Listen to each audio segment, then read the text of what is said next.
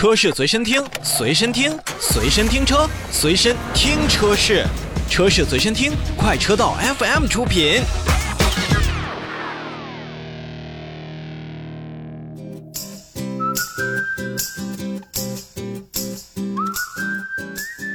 召回看一看林肯车型。虽说林肯的国产三剑客现在卖的应该是风生水起，但是之前很多的进口车，包括在国产之前的车型，说实话，真的做工呢，并不如咱们自己的国产车要那么的出色。所以呢，目前福特汽车也是要去召回一部分的车辆，召回2019年6月28日至2019年10月16日期间生产的2020年度款式进口的林肯飞行家车型，共计。两千一百三十四台。